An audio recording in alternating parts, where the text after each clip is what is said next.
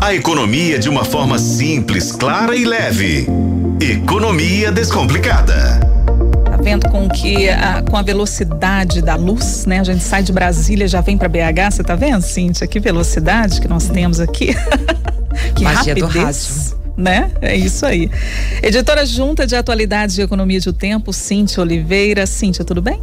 Tudo jóia. Um oi para você e um oi para os ouvintes, Adriana. Ô, Cíntia, então quer dizer que o Copom começou, né, a sexta reunião do ano e pode uhum. reduzir Selic.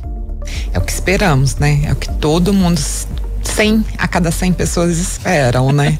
a, a grande dúvida é quanto né? Uhum. O boletim Focus do Banco Central fala numa queda de meio por cento, como foi na reunião anterior.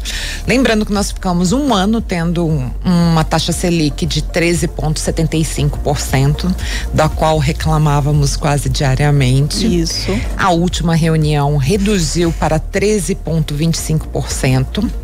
E a expectativa agora é que vá para 12,75%. É, vai ser a maior redução, não vai?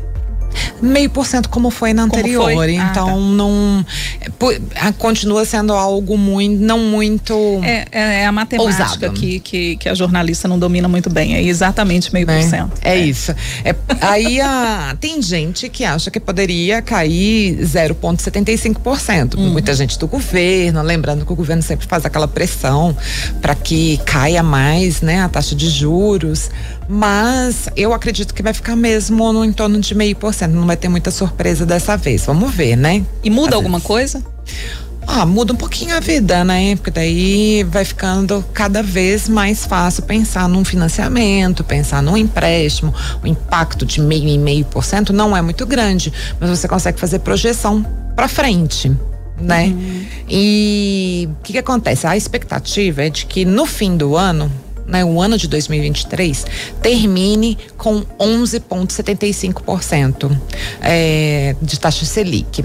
Já está mais próximo de algo em torno de 10, já está um pouquinho mais próximo. O que que acontece? A taxa Selic acima de 10, né, de dois dígitos, é uma taxa que realmente pesa muito para todo mundo tá? Para pegar empréstimo, para ter crédito no cartão de crédito, para financiar a casa, financiar um carro, né? Imagine todas as formas de crédito possíveis.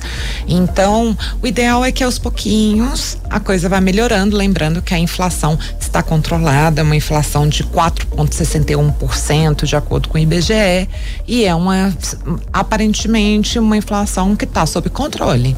E amanhã é que o anúncio vai ser feito. Isso, o anúncio sai no fim da tarde da quarta-feira, uma que eles chamam de super quarta, porque o Banco Central americano também divulga sua expectativa sua mudança para a taxa de juros e a situação lá é bem mais complicada. A inflação é galopante lá nos Estados Unidos. Eles não estão acostumados com inflação como a gente. Pois é, a gente já, já tá bem treinado, né?